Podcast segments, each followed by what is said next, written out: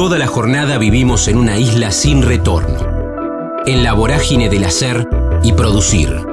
En el kilómetro cero del día tenemos más ganas de escuchar que de hablar. Ya fuimos patrios oyendo el himno. Ahora, animate a cruzar la frontera. Omar Musa, Bahía Blanca, Berizo y La Plata, Teatro, Rambla, Sótano, Grupo La Barraca, El Quijote de la Mancha, Militancia de Izquierda, Peón de Albañil y Herrería de Niño, Gánster. Estamos en la frontera, aquí en el aire de Radio Universidad, en AM 1390, hacia la provincia de Buenos Aires. También estamos hacia todo el mundo a través de la web, en el www.radiouniversidad.unlp.edu.ar, porque sentimos la radio. Quiero saludarlo a un amigo de la casa, tantas veces lo hemos cruzado en los pasillos de Plaza Rocha, en el programa de Nelly Buscar, y además el año pasado leyó con nosotros un fragmento de aquellos cuentos ensamblados corales en Le Escuchando, pero en este caso primero con ese agradecimiento y el recuerdo siempre de, los encuentros en los pasillos, pero esto es aún mejor porque se vuelve al teatro presencial aquí en la ciudad de La Plata, con Gánster de Daniel Dalmaroni, con la dirección puesta en escena de Raúl Bongiorno, otro amigo de la casa, eh, los próximos sábados de noviembre, 13, 20 y 27 en el viejo almacén obrero, en 71 y 13, una gran propuesta teatral, 21 a 30, ahora vamos a hablar de esto, pero toda esta introducción para saludar a Omar Musa. Omar, querido, ¿cómo andás? Hola, Damián, ¿cómo va? ¿Todo bien? ¿Cómo andamos? ¿Cómo, cómo son los días, los días previos y, y cómo fue todo este tiempo donde no hubo tanto trabajo para ustedes los actores? Bueno, sí, fue, fue un tiempo de sufrimiento el primero. Eh, nada, eh, por supuesto que uno nunca deja de trabajar porque eh, aunque no esté haciendo nada en apariencia, la cabeza y el corazón siempre están puestos en lo que en lo que uno quiere hacer, en lo que uno quiere decir, en lo que uno se se imagina, así que eso en realidad no para nunca. Eh, tuve la suerte durante la pandemia de tener, eh, como estoy en varios grupos, tener algunos compañeros que mm, con los cuales me podía juntar en un trabajo en la Rambla, acá en la Rambla de 120, así que ahí empezamos a gestar algunas ideas que el año que viene se plasmarán en una obra, supongo, callejera. Así que eso me mantuvo eh, en, pie, eso y la escritura, otro gran amor que tengo. Y, bueno, y los afectos, la familia, eh, el cariño de los amigos, eso hace que uno, digamos, haya transitado la pandemia con, eh, bueno, con el menor sufrimiento posible. Pero en septiembre de este año tuve la, la posibilidad de volver con dos de los espectáculos que, que estaba haciendo y ahora eh, habíamos empezado en marzo a, a trabajar vía Zoom Gangster, eh, algo muy extraño también ese, ensayo vía Zoom, eh, pero bueno, se, se logró plasmar y acá estamos con los nervios de, del estreno, ¿no? Qué bueno. Eh, hasta llegar a Gangster, te va a dar estos próximos tres sábados de noviembre, 13, 20 y 27, Cáncer, de Daniel Almaroni con la dirección de Raúl Bongiorno, con Omar Musa, con él estamos charlando en el viejo almacén obrero en 71 y 13, en esa zona espectacular de la ciudad de La Plata, en el San Telmo Platense, esa esquina, y esos, esos teatros, esos espacios que tiene la ciudad de La Plata que lo hace en un polo teatral cultural muy atractivo para la Argentina toda. Pero me pareció muy, muy interesante esto que marcabas. Raúl, ¿qué repusiste o volviste en septiembre? ¿Con qué dijiste recién?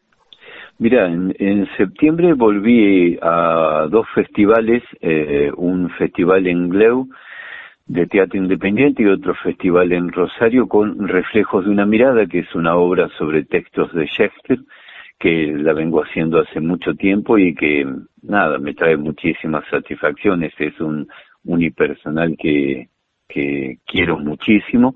Y también con la Contrapelo, eh, que es un trabajo sobre Frida Kahlo y Julio Cortázar, eh, que también ya lo habíamos estrenado en 2018, lo hicimos también durante 2019 y, y volvimos este, este año, justo antes de la pandemia, antes de que se decretara el cierre, tuvimos una función en Espacio 44 y ahí volvimos.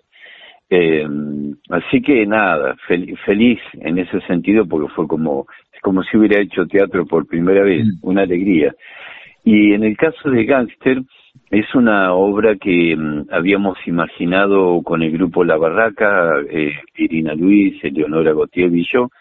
Eh, ya en el 2019 la habíamos imaginado, la elegimos, hablamos con Daniel Dalmarón y el autor, y una vez que Daniel nos dio el visto bueno, que nos permitía trabajar sobre esa obra.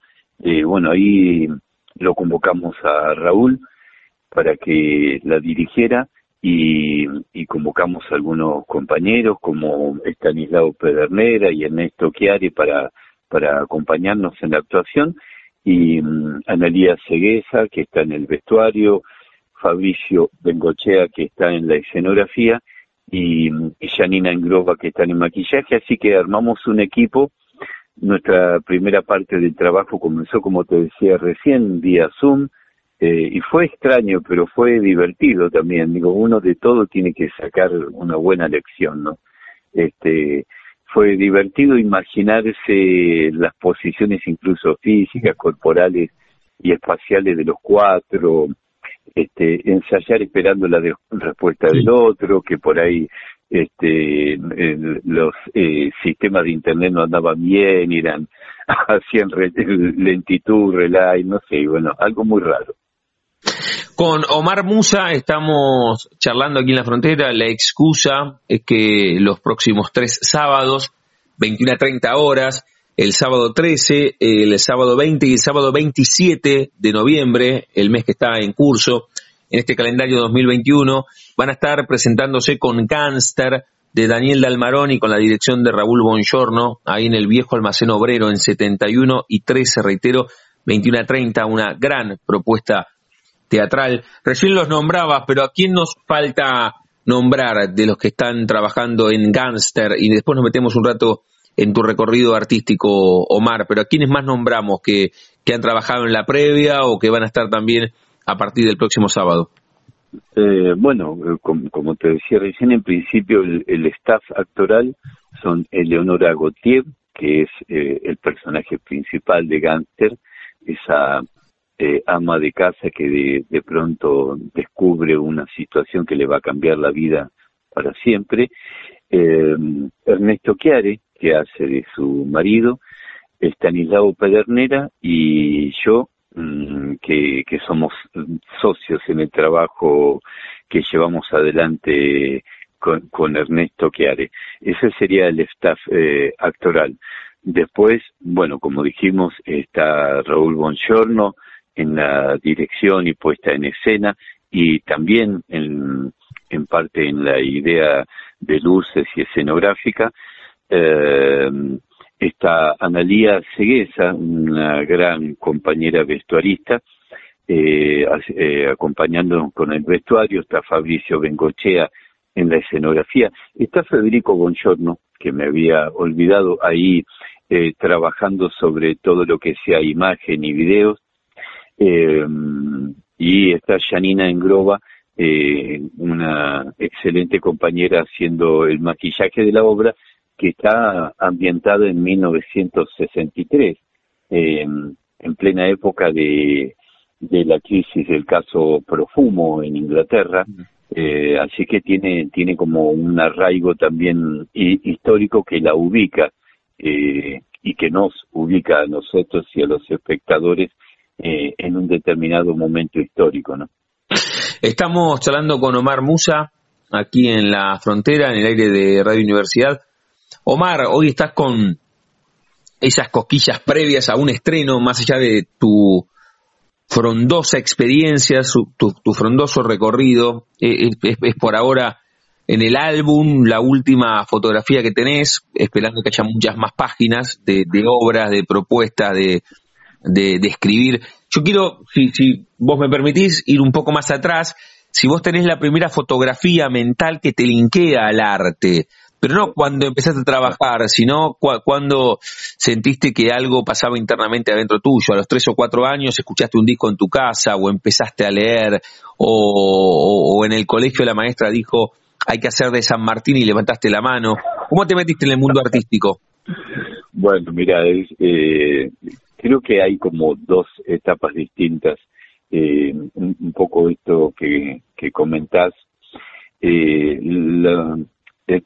si bien yo no tengo ninguna relación con con el arte así directa, eh, vengo de una familia proletaria donde, no sé, no había demasiados recursos ni tampoco una frondosa biblioteca ni nada por el estilo, pero sí eh, mi, mi vieja fue la que la que siempre me instó a leer desde muy chico, de hecho, nada, un poco también era típico en, en aquella época, pero a los cinco años ya leía eh, y ya antes de entrar a la escuela este, sabía, por suerte tenía la posibilidad de saber algunas cosas o tener una facilidad para la comprensión. Y mm, nada, mi vieja siempre me instó a leer desde muy chico y creo que el primer, eh, eh, una de las primeras cosas que recuerdo es tener eh, algunos fragmentos del Quijote desde muy pequeño.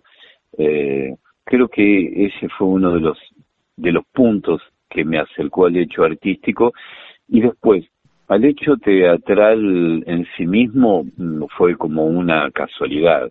Digamos, yo militaba en un partido de izquierda eh, en los 70 y, y el golpe nos obligó a retraernos, a encerrarnos un poco, a que el trabajo fuera más clandestino o la idea de la militancia fuera más clandestina y en ese momento eh, una casualidad iba caminando por eh, la calle 60 en La Plata, yo vivía en Berizo todavía y bueno, ahora volví a Berizo y, mm, y veo que mm, eh, dice eh, teatro, teatro Rambla, cursos y era un sótano que estaba en 3 y 60 y ahí nada, siempre me había interesado el cine, era lo que más, mm, la relación que, que tenía con la actuación, me, gustaba mucho el cine, y dije, ¿y por qué no? Y realmente ingresé en ese mundo y no salí nunca más. Así que esas son como las dos fotografías primeras que tengo eh, en la relación con, con, con el arte, ¿no? Qué, qué interesante cómo, cómo lo marcás para los que somos de La Plata, con las direcciones y todo, ¿no? Con 3 y 60, con Berizo, lo ubicás geográficamente. Y el recorrido, porque ahí te metiste a estudiar, ¿cuál fue ese primer trabajo y en qué momento también entendiste que ese cartelito que te introdujo en ese, en ese sótano, con ese curso, sentías que, habías elegido algo que te, que te cautivaba, que te movilizaba? Bueno, es eh, el primer trabajo que hice cuando todavía era un estudiante eh, fue, si, mal no recuerdo, en San Nicolás. Eh, nada, fuimos invitados a, hacer eh, un trabajo.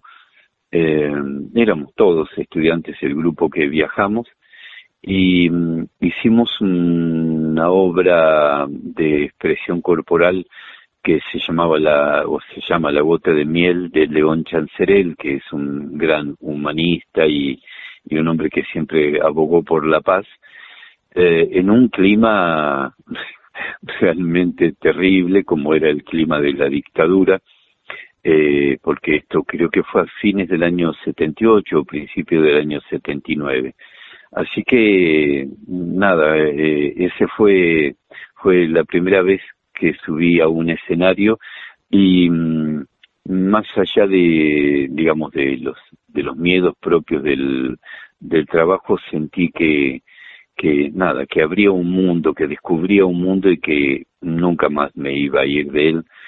Y cada vez digo más allá del de las cosquillas como bien decías vos de los nervios del de, del miedo que genera el momento de subir al escenario, eh, cada vez lo disfruto más eh, y cada vez siento más que voy a morir arriba de un escenario porque es, es la, la, eh, la pasión que, que me mueve, ¿no? Así que, bueno, ese, esa fue mi, mi primera intervención teatral en el año 79. Mira vos, en el 79 le digo a Omar Musa que el disparador vale más que en, en ninguna otra charla que digamos de, disparador porque estamos hablando de Gánster y, está muy buena la, la, venta que es con un revólver que te está apuntando. El próximo sábado 13 es el estreno, 13, 20 y 27 los sábados que restan de noviembre en el viejo almacén obrero en 71 y 13, 21 a 30 horas. Gangster de Daniel Dalmaroni con la dirección de Raúl Bongiorno y uno de los protagonistas es Omar Musa. Con él estamos charlando. Omar, y, y el actor, el artista que vos sos, en algún momento, o, o cómo se lleva, o cómo se llevó históricamente con la propia incertidumbre que genera el arte, ¿no? Esto de eh, terminar una obra y cuándo viene la próxima, más allá de la cuestión autogestiva, el tema del laburo, el tema de profesionalizar la vocación, cómo te llevas, cómo lo has llevado durante toda la vida. Bueno, digamos que es una profesión de riesgo en ese sentido. Eh, cuando acá recién se empezaba a, discutir eh, la flexibilización laboral allá por, por los 90. Nosotros eh, somos eh, flexibilizados laborales desde siempre, históricamente, ¿no? Yo trabajé mm, eh, muchos, muchos años, milité para el gremio de actores, eh, estuve desde su reapertura, porque también había sido cerrado por la dictadura militar, desde su reapertura en el año 81 hasta el año 2000, 2001, siendo dirigente del gremio en diferentes eh, eh, espacios o lugares.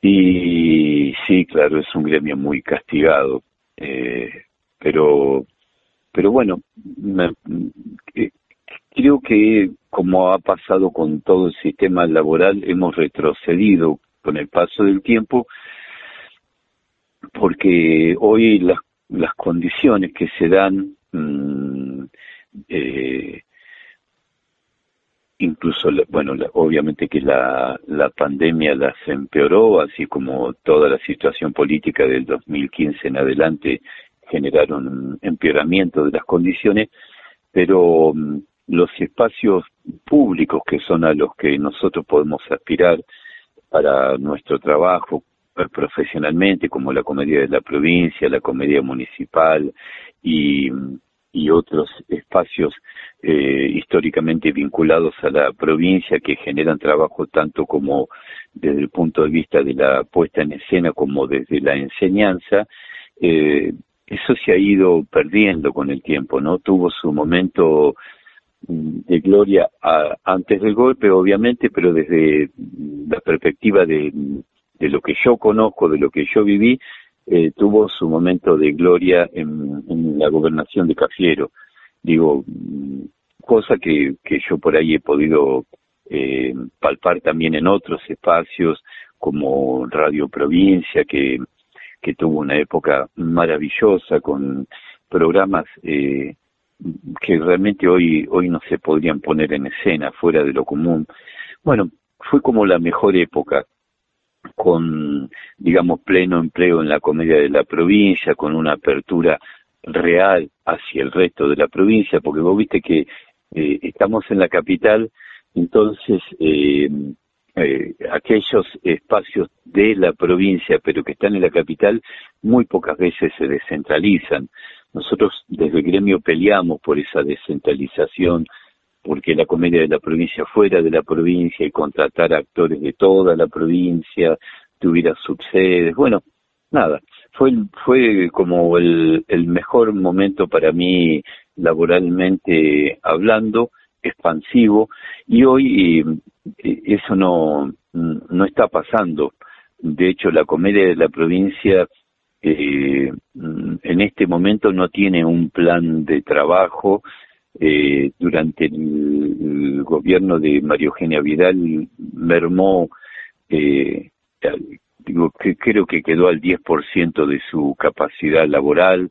Eh, los empleados con ganas eh, fijos, digamos, eh, de la parte técnica y administrativa con ganas de trabajar y los actores fuera de, de, la comedia, ¿no? Eh, bueno, eso lamentablemente cuando se disponíamos, nos disponíamos a discutir algún proyecto, la pandemia terminó de, digamos, con el nuevo gobierno terminó de, de aplacar esa idea de, de proyecto y recién ahora se estaría en discusión para ver qué pasaría a partir del año que viene, ¿no?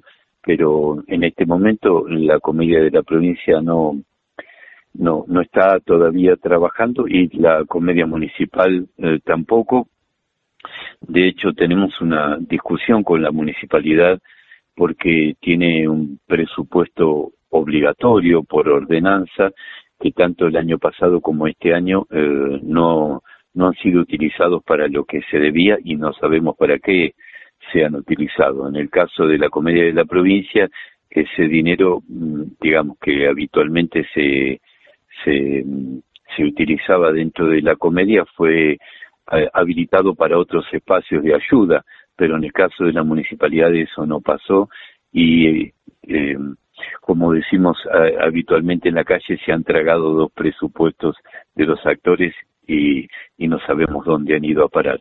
Bueno, y en, en mi caso particular, yo siempre mm, eh, tuve un momento de, decisión que lo discutí mucho con, con mi compañera Nina, que también quien, quien es también un artista y me ha apoyado en, mi condición de artista, y tuve que elegir, digamos, tuve que elegir entre eh, mm, apostar a, a, esto, aunque ganara mucho menos dinero que, que haciendo otra cosa o que trabajando en las dos cosas o mm, hacer eh, una eso como te decía una un, trabajo de ocho horas diarias y después salir y dedicarme a lo que me interesaba. Y fue una apuesta fue una apuesta eh, obviamente a que en la casa ingresara menos dinero, a que tuviéramos menos recursos para vivir, pero fue una apuesta que valió la pena porque para mí eh, lo, logramos tanto ella como yo eh, meternos de lleno en la tarea que, que nos gusta, que nos gustó y, y en cualquier otra tarea artística que se abra y que nos llame la atención y somos felices desde esa perspectiva, ¿no? Porque más allá de, de las faltas, eh, más allá de, de las eh, eh, de Sí, eso, de las, de las faltas especialmente en lo económico, de, de las estreñeces, digo, más allá de esas situaciones, logramos eh, hacer lo que nos gusta y logramos hacerlo, no sé, con todos los recursos, por lo menos desde lo humano posible, y, y eso nos sigue llenando de alegría. Y no solamente nos sigue llenando de alegría, sino que siempre nos parece que es la primera vez. Mm. O sea, tratamos de no tener una historia detrás que signifique una carga o un peso, que signifique, ah, porque yo, eh, nada, siempre es presente, siempre es nuevo. Así que fue una apuesta que creo que, que salió bien y que me parece que, que es mm, lo que debiera, debiera hacer toda persona que se considere artista, jugarse por lo suyo sin pensar, bueno, pero ¿de qué voy a vivir? Mm. Eh, creo que que uno, eh, si hace eso, termina logrando vivir de aquello que le gusta vivir. Bien, está bueno, está bueno. La charla con Omar Musa, aquí en, en la frontera, en el aire de universidad. Ahora le voy a pedir que él los y las invite a todos los que están enganchados escuchando a ver Gangster los próximos tres sábados de noviembre, 13, 20, 27, en el viejo almacén obrero. Pero te pregunto, Omar, ¿qué relación has tenido o seguís teniendo con la radio en general? Pienso en alguna experiencia de radioteatro y con Radio Universidad en singular. ¿Qué relación has tenido históricamente? Bueno, con, con Radio Universidad tengo un amor profundo, pero no he podido volver a, a, reencontrarme, a participar de, algún de algún programa, de algún micro, de algo este, que me acerquen concretamente a, la radio, pero tengo nada, un cariño, además del respeto por la trayectoria de la radio, por todo lo que significa ser una radio universitaria en un país como nuestro, por, por todo lo que la radio da, por sus programas, tengo un cariño eh, enorme y el recuerdo siempre, el agradecimiento de Mazanelli, que, que me invitó a ser parte eh, en, en, algún momento en su programa y, y me produce una, una gran felicidad la radio universidad y la radio en general. Eh, después he, trabajado hasta el año pasado en Radio Estación Sur con un programa, Pan y Circo, con, eh, que se inició con, con Eleonora Gautier justamente y con el grupo de teatro La Barraca, que después lo continuamos con Cristina Demo, otra vieja compañera teatrera. Eh, y este año mm, tenía cuestiones mm, que de horarios que se me y días que se me ligaban con con la tarea que estaba empezando a volver a hacer y que era como no sé como un terremoto. Entonces eh, tuve que elegir pero pienso que el año que viene voy a volver porque es un espacio que amo profundamente el de la radio creo que es una forma de comunicación eh, muy rica muy imaginativa y que te permite jugar y después, bueno, también dentro del marco de Radio Estación Sur hemos eh, llevado adelante radios distintos radioteatros, pero a lo largo de los tres, eh, casi cuatro años que duró el programa, eh, hemos, mm, nada, despuntado el vicio trabajando en el, en el radioteatro. pero es un espacio eh, hermoso y apasionante, ¿no? Qué bueno, qué bueno. Omar, y ahí con, con Eli estuviste mucho tiempo, con Eli Buscaglia, ¿qué haciendo en mediodía estabas o en el Bululú? Eh, en, en, en, el mediodía y en Bululú. Estuve unos cinco o seis años eh, acompañándola junto, junto a otros compañeros muy queridos, eh, Eduardo Zapata, se, me, se me va a escapar eh, eh, Juan Manuel Manarino, eh, bueno, alguien se me va a, escapar, pero ahí estuvimos, eh, creo que un par de años en mediodía y después ya en el Pulurú. Así que nada, le, le debo eh, a Nelly mi incursión por la radio y se lo agradezco porque siempre fue generosa, es generosa y, y dejó siempre el espacio abierto para, para que uno este, pusiera lo, suyo dentro dentro del programa, así que fue una felicidad. Sí, porque además con toda la historia que contaste vos del, teatro, tu militancia, eh, antes de, la irrupción de las FM aquí en la ciudad de La Plata estaban provincia y universidad nada más, así que imagino, imagino también escuchando mucha radio cuando eras adolescente tenías veintipico. Sí, sí, sí, sí, sí, sí. Eh, la radio fue mi compañía desde que era chico a través de, de, mis padres, ¿no? O sea, recuerdo de, el famoso programa de Tarzanito allá por el por el cincuenta y pico, sesenta, yo soy del cincuenta y tres y, y después la fui queriendo cada vez más y cada vez más involucrándome y siempre siempre disfruté de la radio. La charla con Omar Musa aquí en la frontera, en el aire de Radio Universidad. Omar, cerramos cada una de nuestras charlas jugando con el nombre de nuestro envío. A todos y a todas les pregunto si tienen un momento frontera en sus vidas que no se refiere a un lugar geográfico, sino un momento rupturista, bisagra, decisivo, que puede ser desde lo personal o desde lo profesional.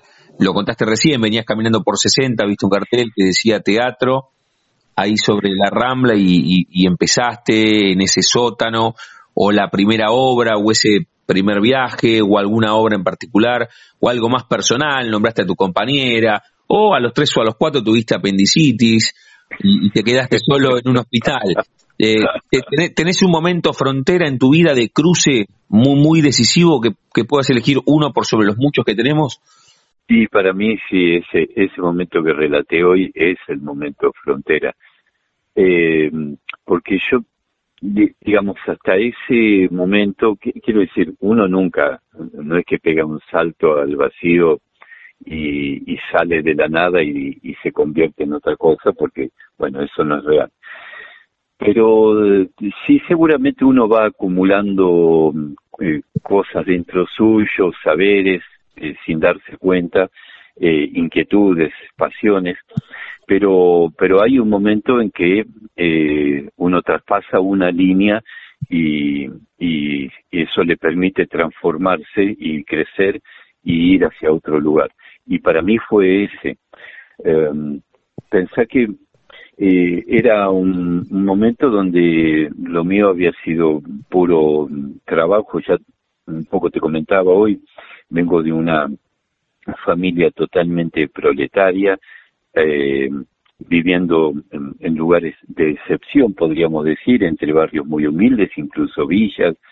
Eh, viví en Bahía Blanca mm, mucho tiempo, entre entre mi niñez y mi adolescencia, entre los 9 y los 15, y a los 10 años ya tuve mi, mi primer trabajo esporádico de verano, pero fui a los 10 años mm, peón de albañil, eh, a los 11 herrero, trabajé en una fábrica de cajones de muertos, eh, trabajé en una fábrica de embutidos, todo eso siendo menor, desde los 10 años hasta los 15 eh, trabajé en una metalúrgica, entonces, nada, yo venía de, de espacios mm, así más, más bien marginales y, y lo único que había logrado era entrar al colegio secundario, al industrial, primero en Bahía Blanca y lo continué acá en Berizo y después en el Albertoma, de noche, pues justamente porque de día trabajaba, eh, y, y hacerme, y recibirme de técnico químico.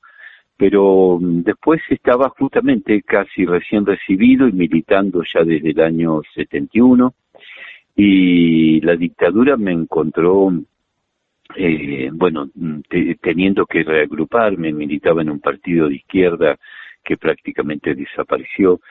Y, entonces en el momento del golpe yo eh, estaba como como muy perdido eh, porque ya no tenía el contacto que tenía con con mis compañeros de militancia, porque era, en algún sentido, era un partido conformado por, por gente que no estaba en el lugar, en tu lugar, en tu barrio, eh, sino este, por, por gente que, que tenía una militancia externa, por lo tanto quiero decir, tenían, eran de Buenos Aires o de La Plata y yo vivía en Berizo y tenían que, que nada, no nos conocíamos prácticamente, salvo en el trabajo militante.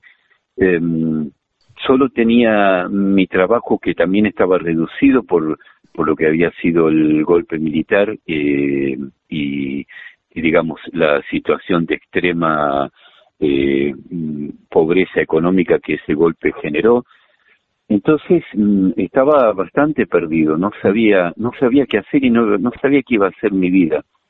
Y el encontrarme con ese cartel en la calle eh, en ese momento yo estaba llevando de contrabando en un paquete de yerba y otras cosas con una bolsa de mandados, estaba llevando volantes de un lugar a otro, ah.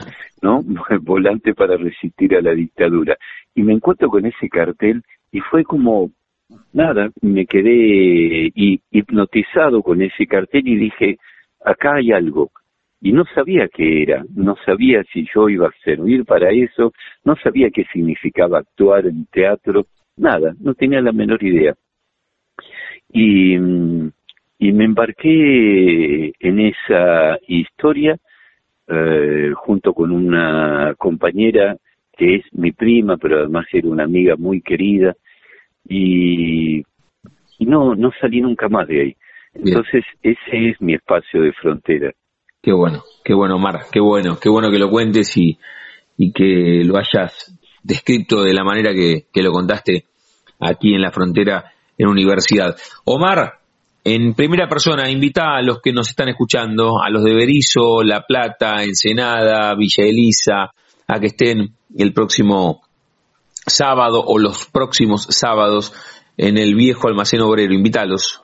Bueno, bueno, eh, amigues, a todos quienes estén escuchando La Frontera, este hermoso programa y solidario, les invito a participar de Gangster, que es una experiencia teatral, pero también es una experiencia eh, sensorial que los va a llevar por un mundo en que se van a poder reconocer, nos vamos a poder reconocer en lo bueno y en lo malo que tiene nuestra sociedad. Esto ocurre en 1963, pero sigue ocurriendo hoy. Y, y además es un paso también en algún sentido hacia eh, una forma de feminismo en la medida en que podamos reconocer a través de esta obra la influencia del machismo en nuestra sociedad. Así que están todos invitados y la frontera. Damián, agradezco enormemente este espacio. Omar Musa le pone la rúbrica a esta invitación 13, 20, 27, sábados de noviembre, en el viejo almacén obrero, 71 y 13, Gangster de Daniel Dalmaroni, con la dirección de Raúl Bongiorno, actúa Omar Musa, 21 a 30, una gran propuesta para cerrar el año. Teatro Fato en Casa, cuando digo Fato en Casa, con actores nuestros, con, con esa puesta en escena de Raúl, con el texto de Dalmaroni, así que es espectacular. Un sábado de la noche ir al teatro, a ese gran espacio que es el viejo almacén obrero. Omar, un gustazo, te mando un abrazo ya nos estaremos viendo personalmente. Muchas gracias, Damián. Un abrazo enorme y gracias por este espacio. Chau, chau. Chau. Elaboración de pastas frescas y pizza para hornear, El Banquete. Somos un clásico en la ciudad desde hace 15 años. Hacenos tu pedido al 221-554-2004. Encontranos también en Instagram, El Banquete. Especialistas elaborando pizzas y pastas. La Frontera. Steve Bejarano, tributo a Depeche Mode, canto y arquitectura, Perú, moto de policía de juguete con micrófono, actuación, moda eterna, The Mode. Estamos en la frontera, aquí en el aire de Radio Universidad, en AM 1390, hacia la provincia de Buenos Aires. También estamos hacia todo el mundo a través de la web en el www.radiouniversidad.unlp.edu.ar porque sentimos la radio. Quiero saludarlo a Steve Bejarano, que, bueno, nos trae una gran propuesta aquí a la ciudad de La Plata. Justo el día de la ciudad de La Plata, el próximo 19 de noviembre, en el Teatro Bar, gente amiga, desde las 9 de la noche, ahí en 43, entre 7 y 8, este homenaje, este tributo, la banda tributo a Depeche Mode, eh, la más importante de, Latinoamérica y le voy a preguntar cómo fue también este tiempo de pandemia y cómo, cómo viene siendo esta vuelta y con lo que significa estar en la ciudad de La Plata. Steve, ¿cómo va? Damián en Radio Universidad, un gusto. ¿Qué tal? Buen día, un gusto. ¿Cómo está? ¿Todo bien? ¿Cómo estamos? ¿Bien? Bien, acá laburando. Bueno, que, me sabes que es un gran disparador cuando arrancamos hablando con los con los artistas que vos digas trabajando, ¿no? Se, da que siempre cuando uno piensa en artistas, piensa en la música inspiradora y en la trasnoche y en el cigarrillo hasta las 6 de la mañana y estás trabajando bien temprano, ¿no? claro, bueno, particularmente, eh, bueno, como es una banda tributo, ¿no? Empezó como un hobby, empezó como, como la joda, ¿no? Como, como empiezan muchos proyectos quizás, muy al principio y se fue tomando fue tomando seriedad cuando vimos que a la gente le, gustaba. Y entonces nosotros eh, obligadamente tuvimos que eh, perfeccionar nuestro nuestro show. Y tal es así que hoy en día bueno nos nos conocen o no, nos publicitan en todos lados como la banda más importante de Latinoamérica en tributo a Depeche Mode. Es la verdad que es un honor un orgullo que nos vean así.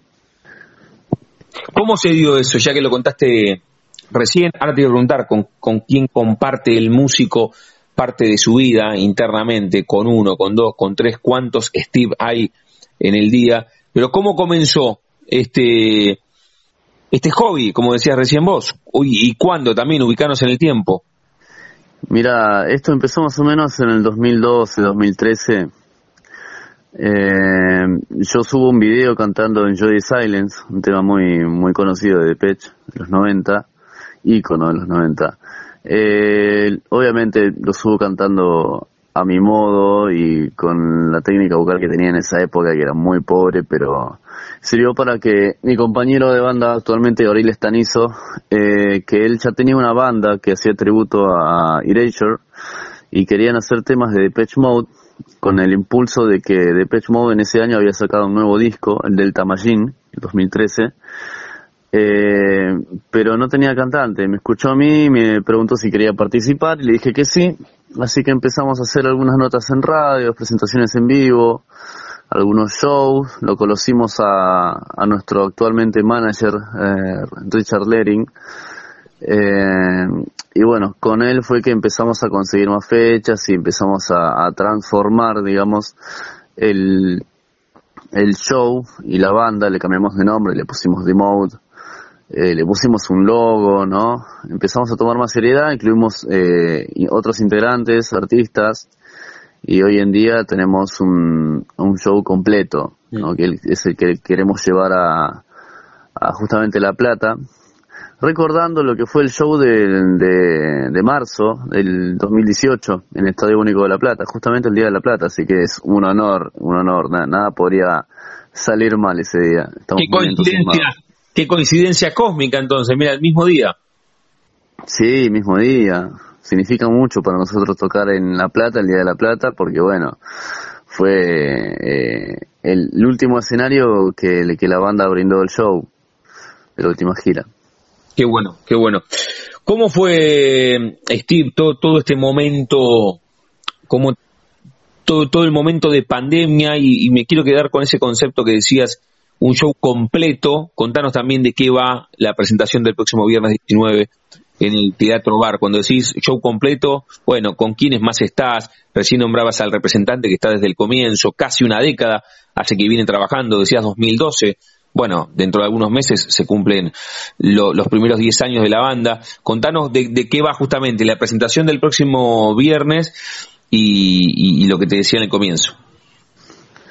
Bueno, eh, lo que fue pandemia fue bastante duro. Nosotros teníamos muchas fechas programadas para, para el 2020, pero entre febrero y marzo se fueron cayendo todas porque ya no había chance de, viajar eh, ni, ni nada, era, era totalmente nulo. Aparte yo me había ido a, de viaje por trabajo a Perú eh, y quedé atrapado ahí todo el año, básicamente recién pude volver en diciembre del 2020. Eh, y nada, fechas canceladas, lugares que cerraron, eh, muy, muy, muy grave la situación para, para la, gente que, que vive de la música, ¿no? Yo gracias a Dios tengo, tengo otro, otro rubro que es la arquitectura, mm. pero fue un golpe muy duro, fue un golpe muy duro para, para toda la gente, para, para lo que es producción, eventos, shows y demás. Pero bueno, también nos sirvió para, para repensar el producto, el show que estábamos ofreciendo a la gente y para perfeccionarnos un poco más, ¿no? Aprovechando el tiempo para terminar de pulir lo que son secuencias, sonidos, eh, ensayos, letras, el tema del inglés, los movimientos, eh, la, otra actitud, ¿no? Porque yo actúo, soy, hago las veces de actor en el show, o sea, es, es muy complicado por ahí hacer el papel de Dave Bajan, una persona tan extrovertida, con tanta energía en el escenario, con tanta energía, tanta vibra, ¿no? El, es, es un hombre que transpira, que siente cada show, cada tema. Eh, entonces es, es, es muy, por ahí muy difícil, pero bueno, todo ese año quizás me sirvió para perfeccionar todo eso y gracias a Dios, bueno, dicen que de todo lo malo siempre sale algo bueno, así que la pandemia nos sirvió para terminar de pulir y perfeccionar, aunque falta más todavía, eh, nuestro, nuestro show de mode. Y logramos conseguir nuevos integrantes para generar justamente la, la, la sensación completa del show. que es eh, dos guitarras en vivo, tres teclados haciendo diferentes sonidos, una batería mixta, eh, acústica y electrónica, y bueno, vestuario totalmente renovado y, y acting totalmente renovado. También acompañado por la iluminación, ¿no? ya toda marcada, definida, generando los climas, y las visuales, las visuales que son muy importantes también que acompañan siempre a la banda. Qué bueno, qué bueno. La charla con Steve eh, Bejarano, lo, lo marcaba recién él, se, se viste de, de, actor, canta, deja un rato al arquitecto de lado y te subís ahí. ¿Cómo, cómo conviven el artista y el arquitecto internamente, Steve? ¿Bien? Sí, perfecto. Mira, la verdad que la arquitectura es un arte, ¿no? Mm. Y, y va, va de la mano con, con la con la, la, libertad creativa, eh, el crear, proyectar, diseñar, eh, organizar, ¿no? Para que todo salga bien y que sirva. Eh, y, el artista, digamos, en, en todas sus ramas hace lo mismo, ¿no? Un escultor, un pintor, un compositor de música, eh, dibujante, escritor, todo, todo es una composición eh, para ofrecer un, un fin ¿no? Estético y agradable y que le sirva a la gente. Así que sí, convive muy bien. De hecho, no, no, me acuerdo qué persona dijo que la música era arquitectura líquida y que la arquitectura era música congelada o petrificada. Muy bueno, ¿eh? Muy bueno. Arquitectura líquida, me gustó el concepto, lo voy a anotar, ¿eh? y sí, voy a buscar, y, para citarlo después además, ¿no? Porque está, está bueno y vos los haces convivir. Le digo a Steve Bejarano, estamos hablando de la fecha de The Mood aquí en, en la ciudad de La Plata el próximo viernes 19 de noviembre, el día de la capital de la provincia de Buenos Aires, que va a estar celebrando su cumpleaños, en el Teatro Bar, ahí en 43, entre 7 y 8. Eh, Steve, saliendo de, de la fecha y de The Mood, eh, ¿Cómo, ¿Cómo es tu ingreso, ya que estábamos hablando de arquitectura, de la música, del arte, cómo es tu ingreso al arte? ¿Dónde, cuál, es la primera fotografía que te linkea a la música? Eh, hablabas hace un rato de hobby y empezaste con esta banda tributo, pero, pero hay un poco más atrás, cuando tenías tres o cuatro años, tocando una guitarrita en el colegio, ¿cómo es? Sí, yo recuerdo, todavía recuerdo, porque no, no, no, no habían fotos, pero tengo el vago recuerdo de, de yo estar con mi... Me habían regalado, me acuerdo, una moto de policía que tenía un, un, radio, ¿no? Conectado ahí al manubrio. Y yo le había arrancado ese micrófono, ese radio, y yo con el cablecito colgando lo conectaba en, lo metía en la pared en algún lugar, ¿no? Para que se quede enganchado y, me ponía a cantar en inglés, que era lo que se escuchaba en esa época en mi casa. Mis viejos siempre fueron muy ochentosos, muy de rock americano, el pop, Madonna, etcétera. Y, ¿Dónde se son geográficamente? ¿Dónde, ¿Dónde vivías? Yo vivía en Lima, en Perú. Ah, en Perú. Yo nací, sí, yo nací allá y por, por cuestiones de complejas del país en esa situación, en esa época la situación era muy difícil eh, nos vinimos a Argentina en el 94 y acá me quedé. ¿Cuánto tenías vos? Tenía cinco años. Ah, ok, transitaste buena parte de la infancia en Perú. Sí, sí, tenía cinco años y cumplió cinco años, vine acá, me anoté en primer grado y, y ahí empecé.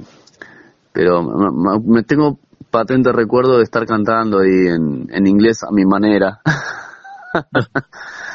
desde chiquito. Después hay una foto que tengo una guitarra con unos lentes a los siete años acá en Argentina y, nada, siempre, siempre, siempre me gustó mucho la música.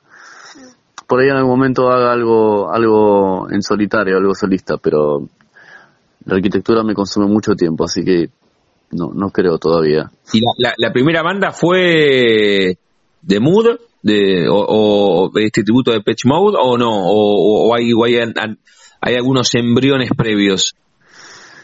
Sí, tuvimos quizás un, proyecto previo eh, eh, llamado Moda Eterna, que pasé por ahí fugazmente.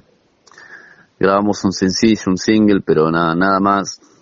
Eh, después participé en la grabación y algunos arreglos de producción de la banda Aerial, que es una onda Cerati. A, mí me, encontraron también, me escucharon, me dijeron, che, tenés la voz parecida a Gustavo, ¿no querés cantar, participar del disco? Es una onda ceratiana. Bueno, dale. Me gustó mucho participar, pero, pero bueno, no, no seguimos adelante porque no, no, no le veía mucho mucho mucho futuro eh, con la música, ya que en esa época yo estaba a full metido con la Facultad de Arquitectura, así que no tenía mucho mucho tiempo para, para dedicarle. Y después vino The Mode. Después vino The Mode. Bien, bien, bien. O sea que hubo, un tiempo que, que casi exclusivamente te dedicaste a la, a la arquitectura y después, una vez recibido, volvió de, de Mode. Ahí, ahí volvió la música cuando ya estabas egresado. No, sinceramente me faltan me faltan un par de materias para egresarme. Ah, estoy ahí en la lucha, estoy en la lucha. estoy pero, pero, hubo un tiempo que, que para avanzar en la carrera universitaria tuviste que, dejar un rato la música. Sí, sí, sí, fueron un par de años que tuve que dejar la música. Pero bueno, encontré el equilibrio. Actualmente está, está todo en orden. Está bueno. Y, y si tuviese que regalarnos, Steve, lo, decías recién, eh, la, venta es de Mode, es la, la banda tributo de Pitch Mode más importante de Latinoamérica. Regalanos, no sé, dos o tres momentos donde, donde la banda pegó ese salto, donde, donde sentís, o, o los tres o cuatro grandes momentos desde el 2012 que nacieron hasta hoy que estamos pisando la década compartida con la banda. Creo que uno de los grandes momentos fue haber viajado a, Chile. En Chile hay dos, tres bandas tributo muy, muy destacadas, muy, muy latentes también en eh, tributo de Pitch Mode. Eh, y digamos que era, y, fuimos con miedo, digamos, de, de, por ahí caer en, ser menos, ¿no? Y, que la gente nos abucheara, diga, eh, no, eh, las bandas tributo de acá son mejores que ustedes, qué sé yo, ¿viste? Entonces, fuimos con, quizás con, con ese temor interno, pero la verdad que cuando terminamos el show la gente, había gente quizás hasta llorando ahí en, primera fila, diciendo son de Pech, son de Pech, y yo no lo podía creer. Después el, el, feedback del show en la misma noche y todo el resto de las semanas fue impresionante recuerdo una frase que, que anduvo dando vueltas por ahí, que dejamos la vara alta en Chile en cuanto a tributo a Depeche Mode y eso, viste, no, no, nos hizo, eh, fue como un shock. Mm. Y después fuimos a Perú, fuimos a Perú también a, tocar, estuvimos en Lima y en La Broya, una ciudad en altura. Eh, también la gente enloquecida, eh, le gustó muchísimo. También nos dijeron que, que, bueno, allá pero no hay bandas tributo emergentes o, muy, muy sobresalientes de Pecho Mode, eh, así que quedaron encantados. Después fuimos a Colombia, en Colombia nos permitieron participar en un evento muy grande en el Royal Center, ahí en Bogotá, eh, casi cerca de 3.000 personas, Mm, cerramos la noche nosotros, o sea, fue fue terrible. La, la producción, todos se portaron muy bien con nosotros, nos trataron muy bien y ahí sentimos que quizás estábamos en otra posición y cuando volvíamos a Buenos Aires teníamos que volver con todo. Mm. Y tal es así que hicimos un show en el Roxy Club, ahí en Niceto, acá en Buenos Aires cuando volvimos de la gira, que, que grabamos muchos videos, multicámara, así a nivel profesional, y ese fue el gran salto, porque gracias a ese material eh, nos permitieron eh, tocar y nos empezaron, a, nos empezaron a tomar en cuenta en muchos otros lugares acá en Buenos Aires. Tal es así que bueno, hoy en día, eh, con ese material, pudimos cerrar fechas, por ejemplo, en el Vortex de Rosario, el Teatro Bar, ahí en La Plata, y, no quiero adelantar más nada porque no tengo permiso. pero pero estamos con, con, estamos con agenda llena, llenísima. Qué bueno, qué bueno. Y hay, hay como un sueño después de este recorrido por Latinoamérica de viajar al viejo continente, es como un, sueño. Sí, sí, sí, la verdad que, que sí, estamos laburando duro justamente para eso, porque viste que la, la, vos podés hablar y contar un montón de cosas y te pueden creer o no, pero el tener el, video, el material, concreto para mostrar es súper importante para, para convencer a los productores del viejo continente que, nos lleven, que, que, va, a estar buenísimo. Así que estamos esperando justamente el material de, en DVD de lo que fue nuestro último show en el Teatro Coliseo de Lomas de Zamora, que también fue una producción enorme, enorme, eh, que la bancamos nosotros.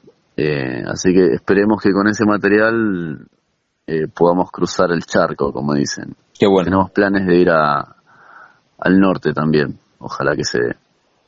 La charla con Steve Bejarano, la excusa de la charla es conocer un poco la historia de, de, de The Mode, esta, esta banda tributo a Depeche Mode, la más importante de Latinoamérica, porque van a estar el próximo 19 de noviembre, el día de la Ciudad de La Plata, en el Teatro Bar, ahí en 43, entre 7 y 8. Ustedes pueden sacar las entradas directamente ahí en el teatro, o si no, a través de PlateaNet. Steve, cerramos cada una de las charlas. Ahora te voy a pedir que elijas una canción para escucharlos y, y, también que vos vuelvas a invitar a los platenses y a las platenses.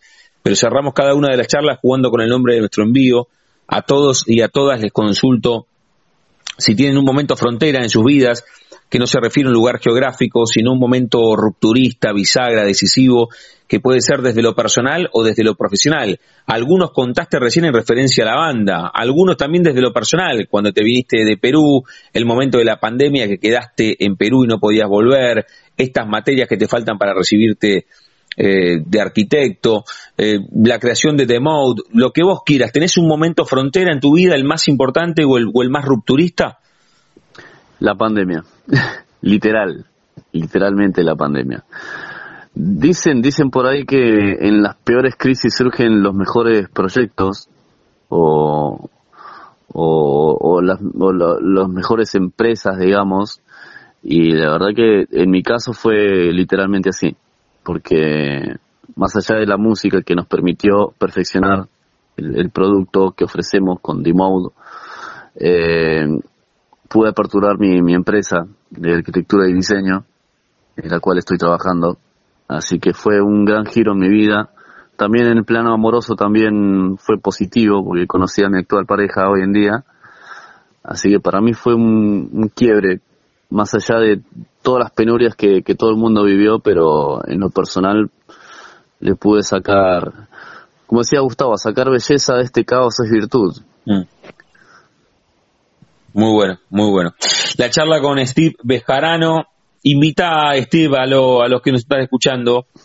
Los invito a todos el, el viernes, el Día de la Plata, a presenciar, a recrear el último show de, de Patch Mode que lo, que lo hizo en el Estadio Único de La Plata y nosotros vamos a humildemente a recrearlo y espero que les guste. Los esperamos a todos. ¿Con qué canción cerramos para escuchar a The Mode? Y me gustaría escuchar el tema por el cual mi compañero Gabriel Estanizo me, encontró en las redes sociales cantando, humildemente, Enjoy the Silence de Patch Mode. Muy bien, y ahí buscamos la, la versión de ustedes para, para escucharte. Steve, gracias por este rato. La, la, mejor de las llegadas a la ciudad de La Plata, Rosario y cada uno de los puntos de la Argentina que tengan. ¿eh? Te mando un abrazo enorme.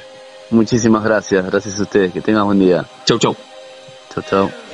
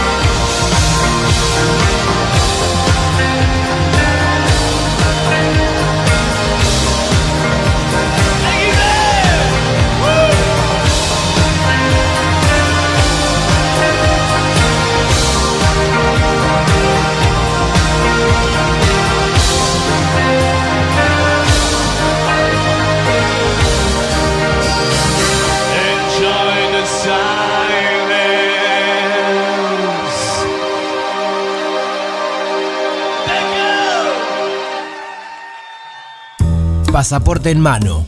Noctámbulos con la radio abajo de la almohada. Equilibristas entre el ayer y la ilusión de mañana.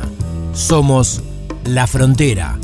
Idea y conducción, Damián Zárate. Idea y colaboraciones, Julián Álvarez. Producción de notas, Puma Gaspari. Edición y postproducción, Juan de Vega. Idea sonora, voz y edición, Diego Carrera.